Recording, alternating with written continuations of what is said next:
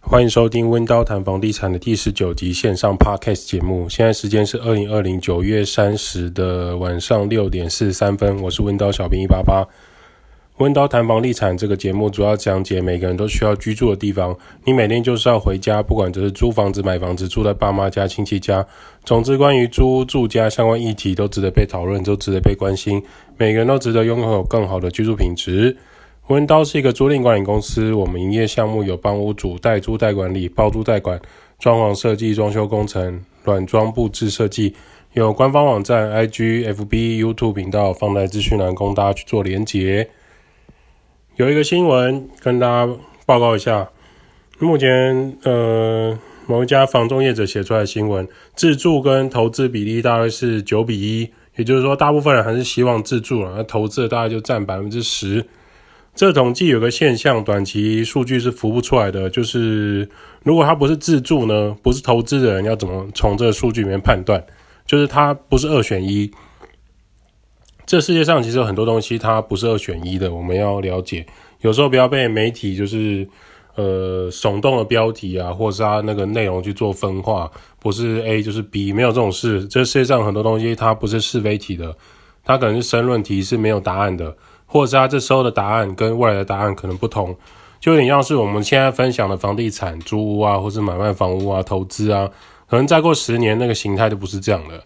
那当下我们认为这可能是比较好的选择，可能再过二十年它不是一个很好的选择。目前就是蛮多人有一个这样的策略啦，就是买房子不是为了自住，他也不想出租，也不打算短期就出售赚价差，赚资资本利得。那为什么会选择不自住呢？因为通常这样的人呢、他不止一间房子。我知道这可能很超乎就是很多人的想象，但真实状态就是这样子。这样的人在台湾呢、我觉得应该超越超过百分之三十的人有这样的习惯，就是他不止一间房子，少子化一家人可能三口或一家四口住在屋檐下就算了，那他可能就。一间房子住这四个人就 OK，那小孩还在念书，或是刚出社会上班，或者是三十岁，可能对爸妈来说还是小朋友。那爸妈也已经退休状态，就可能会帮。假设他一家四口好了，就可能会帮他两个小孩去物色市面上的房子，先买他们的名字放着。就比如说，他们有些都会一些传统观念啊，就是说啊，女儿大了以后可以当嫁妆啊。虽然现在女生啊，其实不太喜欢嫁娶。这种习俗，可是这是年轻人的想法。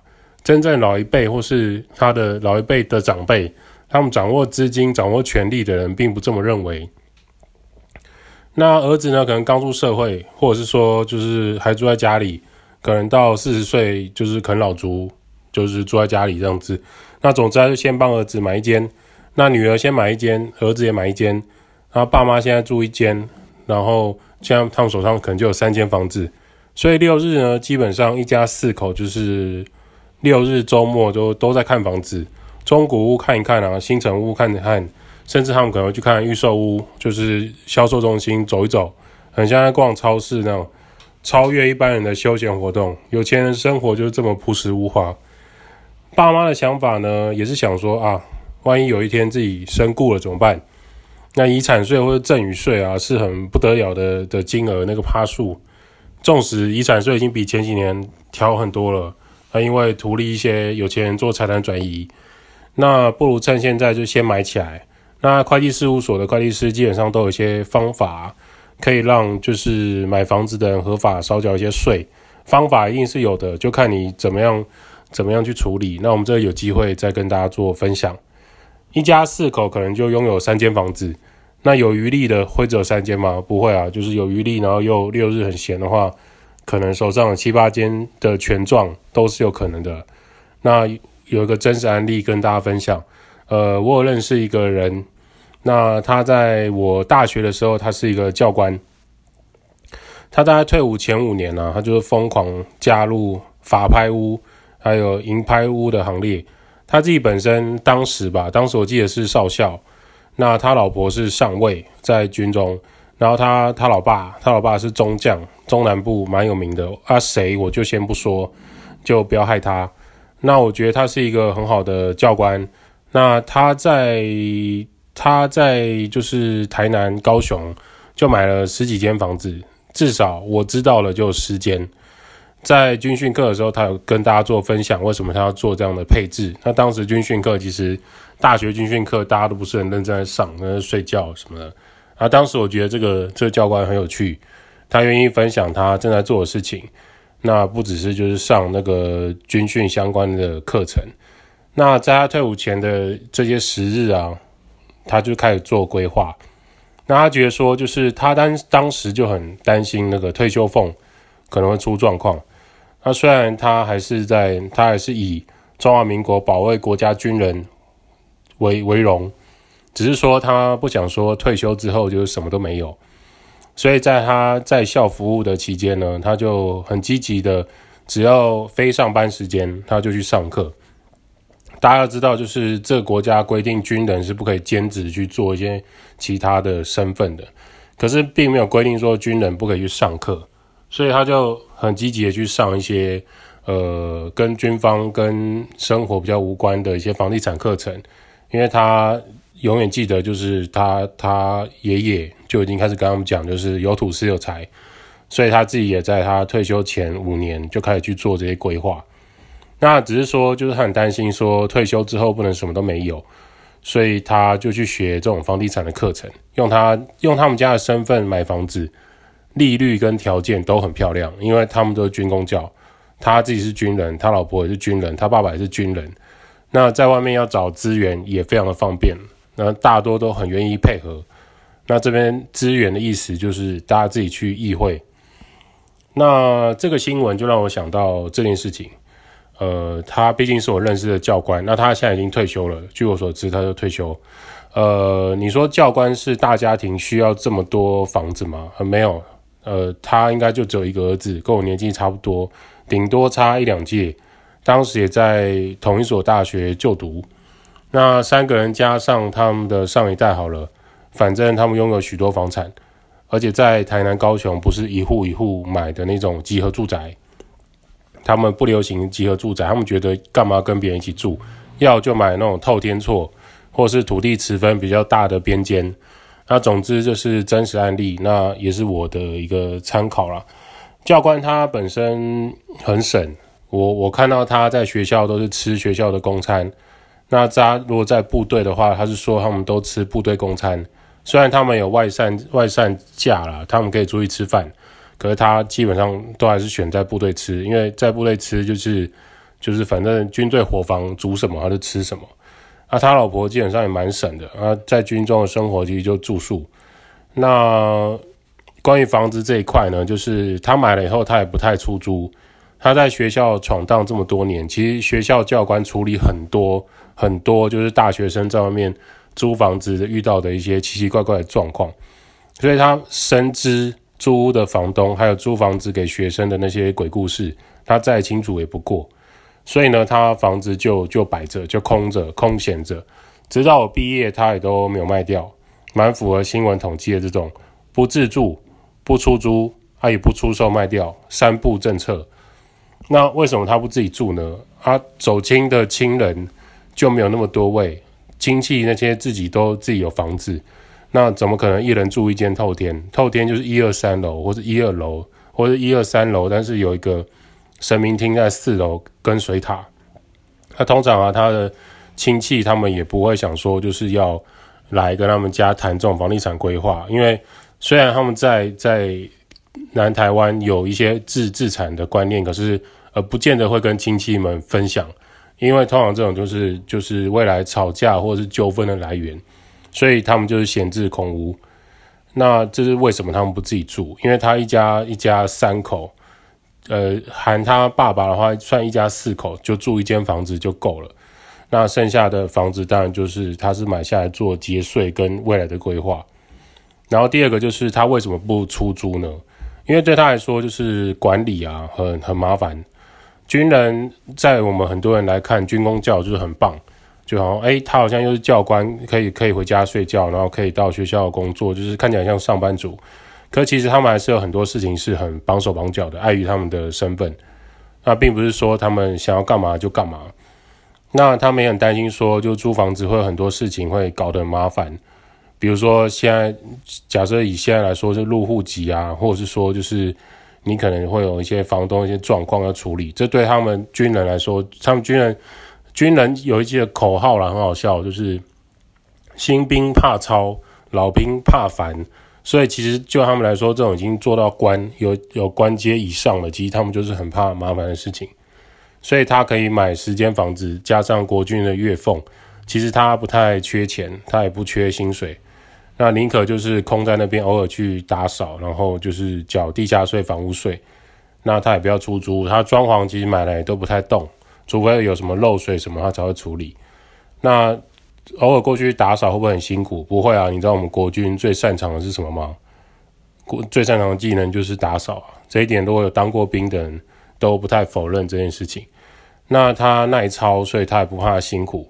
那他体格也很好，就是教呃算是一个很优质的的丈夫，优质的教官这样子。那另外就是他的房子在高雄，那有些地点其实没有大家想象中的生活机能那么好。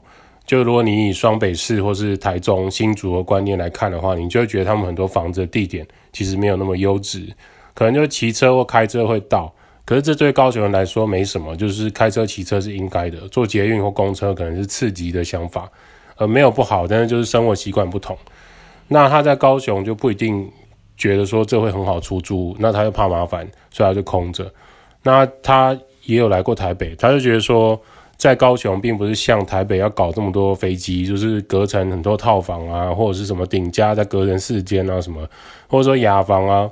在高雄不一定很好租，除非你就在中山大学附近，或者是你可能在就是汉神百货附近这种，呃，地点非常好，那你有上班族需求的，然后可能非常非常方便的，然后租金也不能到太太夸张，所以他觉得说在高雄，很多人的想法是，我可以租到更大的空间，为什么要租一个小鸟笼？他们会觉得说，就是小套房这种东西，他们呃也不习惯，也不知道那个市场怎么样，就不碰。就是不熟悉的东西就不碰，所以他们也觉得说租赁管理啊、租赁管理啊，它是另外一种学问啊，多一事不如少一事。那在双北市，因为寸土寸金，才会有这种奇特的那种隔套出租的环境，或者说独立套房的那种奇特的生态。那我个人觉得啦，就是就教官这案例也是很好的例子。那我到现在都跟这教官也有联络。那当然，他的还是坚持他的理想，就是我就是只进不出。那那他也不想出租，那当然暂时也不想要卖掉。那我个人觉得，就是台湾未来会越来越走向很精致化、越来越精致化的那种房屋居住空间呢、啊，走向日本东京都的那种状态。旅馆啊，可能就变什么胶囊床位，都是极有可能的。你看现在台北车站啊。就很多人布局进场啊，呃，信义区、信义区靠近那个松仁路啊，或者是那个吴兴街啊，其实很多人布局进场。那重庆南路的书街，就大家可以观察到，就是呃，它已经从传统重庆南路的很多很多书店啊，变成现在旅馆、旅馆的那种民宿街啊，都是集都是。可以肉眼就可以看得出来的，你不要说政府官员不知道，我觉得都知道，只是看要不要怎么处理而已。西门町也有很多就是店面啊，或者是住宅开始搬走啊，或者是说早期的一些传统饭店开始转型啊，很多 Airbnb 在布局啊。那这些呢，台湾流行就是超前部署啊，这些超前部署都是有原因的，可能年底或是明年上半年就是他们最看好了的一个市场。然后未来就可以开始发酵，发挥它的作用。我们先不论，先不论为什么会有这样的迹象，我只能说，就是台湾是很适合居住的地方，那自然而然就会有这种呃住宿的需求啊。前几年来说的话，你只要圣诞节或是跨年啊，基本上是一位难求了，真的是一位难求。你可能十二月才准备说啊，我假设十二月二十五号要到台北一零一附近，或是台北车站附近找一间。呃，不错的居住环境，对不起，找不到。你十二月才定位是找不到的。那他们也期许说，今年或明年是可以先超前部署这件事情。这是为什么会有这么多精致化的那个住宿空间？好，那为什么教官他们没有考虑要出售呢？因为涨价幅度其实很有限了。高雄市老实说，在陈局之后又换了两个市长，韩国瑜和陈其迈，呃，罢免成功，所以后来变成陈其迈。呃，请问非市中心的房价有很大幅的上涨吗？老实说，一定是没有双北市这么显著啊。可能桃园桃园的房价都比高雄的跳动幅度来得大，因为高雄的房价城乡差距其实很大，高雄本身的地腹地很大。那对高雄人在地人还有房中业者一定可以知道我在讲什么，就是呃涨价幅度很有限的情况下，呃像这种长期持有很多房子的教官们，他们不见得会出售。呃假设假设当时教官买两百万或三百万的房子，今天没有变成六百万或七百万，他是不会出售的。对教官他们来说，就是没有出售卖掉的诱因哦。说穿了就是这样子。你今天如果买超过自住需求的这种复数的房子啊，你不要跟我说啊，我就是买一些纪念的啊，或是买一些回忆的啊，没有这种事啊。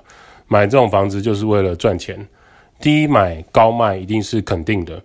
然后你说房子是用来自住的啊，这是炒房行为什么的，那我觉得这是看个人的观点了啊。另外一个就是我要提的就是所谓的居住正义啊，前几年拼命在。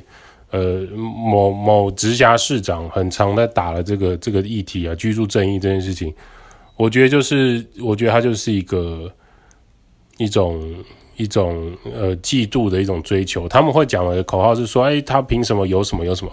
那其实他背后的意思就是，你凭什么住住地堡，我也要。这这件事情其实就是这样，就是所谓居住正义，就是最好是一人一户那种想法。呃，我觉得这件事情其实是蛮奇特的，真的蛮奇特的。早期的地主他不太可能无缘无故释出土地让大家去住他的土地、他的房子。同样的，如果你是那个地主，你一定也不会释出那个土地让大家去盖房子。那一定要有一个巨大的诱因，才会有所谓的居住正义的的权利释放出来。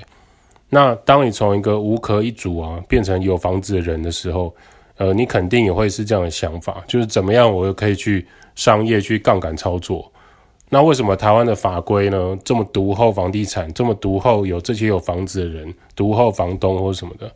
那我就问，从上面立法委员啊、议员啊，或更高层的官员啊，你你都可以从桃园机场买很多烟进来，然后然后高层不知道了，你觉得为什么为什么会有这些事情发生？就是。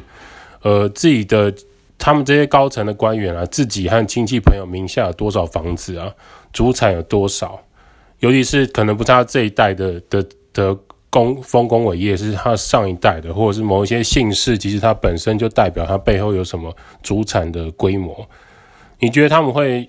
你觉得他们会修法啊，让自己的商业赚钱模式越走越窄吗？还是说这些大官员会特地去惩罚建商？让都市更新变慢，让他们不要去去弄更多的公家单位的建筑，肯定不会吧？你觉得他会让自己的赚钱的东西停滞吗？所以这才是那种房价上涨跟商业操作真实黑色那一面啊！那涂得很黑的，那油漆黑色涂得很黑的，房价就会往上叠叠的，看谁叠得高。那有些人会说啊，要崩了，要崩了，要泡沫。我跟你讲这件事，我五年前就听过了。啊，到现在我看到的是利率持续下降，然后房贷的的水位大家都在提高，然后从二十年已经开放到三十年了，未来四十年也是一个可能性，因为房价已经高到一般的薪资，它没有办法在二十年内偿还完毕嘛，所以银行一定要势必祭出三十年或是更高的期限，让大家去更有更高用因去做这件事情啊，不管你今天是自住还是投资，都是有这个可能性的嘛。那我刚刚说涂得很黑的这部分啊，没有囤房税，是因为他们不能这样做啊，你会误伤到自己人啊。这个法案，就算你说囤房税什么的，可不可以成为政治政治口水？可以，可是你这个法案，这个法案送到立法院就一定不会过关啊。他们不是拖拖着，就是先拉掉啊，然后再用其他新闻来掩盖，就没事啦。所以这东西不会过关，就是因为。呃他们掌握太多东西在手上了，那我不可能去伤害自己或伤害自己的前辈，那不然我们就期许未来是不是有这样的政策出来？如果有这样政策出来，我们当然当然乐观其成啊。可是问题是我们看到的现象就是就是图利自己跟图利自己过去的的作为嘛。那不要存在那种很左派的思想，想说啊，只要人人分配有房子可以住就好啦。那我觉得除了幻想，应该还有一些具体方式来做处理啊。全台湾两千万人，所以两千万人都要人人有一间房子吗？然后都集中在直辖市或者是直辖县市这些地方吗？这是一个奇怪的想象啊。那有这样的想象跟抗议很好，可是还是要具体的方式来处理啊，不是只能只能抱怨啊。那有些人会考虑说啊，国外的社会住宅操作也是因为他们有严重的课税。你你在当地如果租房子或是住一些比较星级比较低的饭店，你就会知道所谓的便宜的雅房跟套房有多糟糕啊！他们当地的租管业者有有有多不负责任，或者是说那可能就是他们的文化跟风格就是这样子。然后台湾的租管业者有有多万能，在法国啊，就是上百年的房子是不可以碰的。你不可以改建，你不可以拉皮重盖，什么铁皮屋弄在天花板，铁皮屋包就是外墙，铁皮屋弄在你的顶楼，弄成可以不用可以防积雪，可以防防下雨的东西，不行，没有这种事，因为你会毁坏市容啊。他们是立法规定，你不可以去碰这种百年以上的古迹的。那它不会像台湾的那种百年以上古迹，莫名其妙就会火火烧起来，就很旺那样子，然后后续都查不到原因，然后也是很微妙。他、啊、那个地方莫名其妙又又盖起了新的百货公司，这件事情在在法国，呃，是不是一定不会发生？不一定。可是可以确定的事情就是，他们对于百年以上的房子啊，他们是没有办法去做外观的改建，还有你巨大的做更动。那法国的屋内呢？你说他们因为这样，所以街道很美丽，然后建筑外观好看，我我我认同。啊，但是在法国屋内的。就是屋内的屋况呢，也是很复古的。他们在那边租房子，不见得很开心的。有机会你可以跟一些留学生讨论一下关于法国的事情。那有些人就会说：好啊，那那个法国他们不能炒房啊，他们买卖房屋难度很高啊，那个税收跟获利都不见啊。对，没错，他们的收入极少数会从炒房来。可是你只看到一部分的事实，并不是在法国人人都可以租房子这种幻想文。法国课税怎么样很严重呢？他们的所得税呢，其实跟台湾差不多。听到这边感觉啊，所得税差不多，税当然他们怎么可以可以炒房什么的？他们社会福利那么好，我们我们我们健保什么福利就没有那么好？呃，也许啊，也许。而问题是，呃，他们有很要求高的社会保险。我举一个真实数字，有一个法国家庭年收入假设三百万好了，你至少要缴三十趴出去给政府。中间呢，有七趴是所得税，其实不高，但是他们有二十三趴是社会保险的费用成分，他们的成分大概这样，趴数实际趴数还是要看他有没有什么折抵税率、优惠税率的东西，例如说，呃，要看小孩有没有收入，然后抚养几个小孩，因为在法国他们很在意这种少子化的问题，这样的情况下，他们才能推动各种的社会福利。那三百万的年收入要缴九十万给政府，在台湾你怎么可能推动这样的政策？你怎么可能收到这样的金额？这样推动政治人物，你还拿到选票嘛？所以台湾年年喊，但年年都没做，因为办不到。你不可能去投一个让你花很多很多钱的的政治人物吧？但在法国，他们就是以这样来运作了。那以一个这这样的状态下，他们当然呃。社会福利啊，或是租房子、买卖房子会很多的限制嘛。举另外一个商业例子来举例啊，你今天假设进一箱可乐，成本是两百二十块，你有可能进一箱两百二，然后拿两百块去卖掉嘛？然后我我甘愿赔二十，你你会这样做生意吗？一定不会嘛，你一定是想办法让自己的可乐放到通路上嘛，比如说超市啊、便利商店或者是其他量贩店，甚至就是杂货店之类的。由你的批发来变成零售来卖嘛？你一箱可能二十四瓶，一罐卖个二十五块，就变成六百元。那两百二变成六百元，那就是你的获利嘛？你的获利就中间这个三百八十嘛？所以你有可能进一箱可乐，然后用两百块卖掉嘛？这不太可能发生吧？这就是经济啊，就是一种商业交换、买卖行为撮合那个市场嘛。你痛恨商业行为，那。可是经济跟商业就是这么一回事啊，所以现在台湾有一群人在台湾买房啊，他们为什么在台湾会一直买房，而且只是想要长期放着？呃，简单来说，台湾利率很低，可是没有到零利率嘛。但是这样的利率并没有办法去诱因他们从美国、从香港、从大陆、中国、中国那里拿资金回来之后，他只想要放在银行嘛？他们没有这样的想法啊。他简单来说就是想要囤房来等增值啊。万一没有增值的话，还可以留给后代去做房屋贷款活用啊，有其他可能性啊，比他一大笔现金放在银行来的有用啊。所以不自住、不出租、不出售卖掉，确有此事。那有些人可能会好奇说，屋主啊，台湾会叫屋主叫做有些出租叫房东嘛？为什么不叫房北、房南、房西？那首先，台湾的文化来自于勾诈的中国。那以东边来说，他们为上等，东边为大。那东边会有太阳升起，一天的开始就会在东边。那东边在中国文化来说，就是不错的象征。那中国的房屋呢，普遍以“么”字形或是口字形来做代表。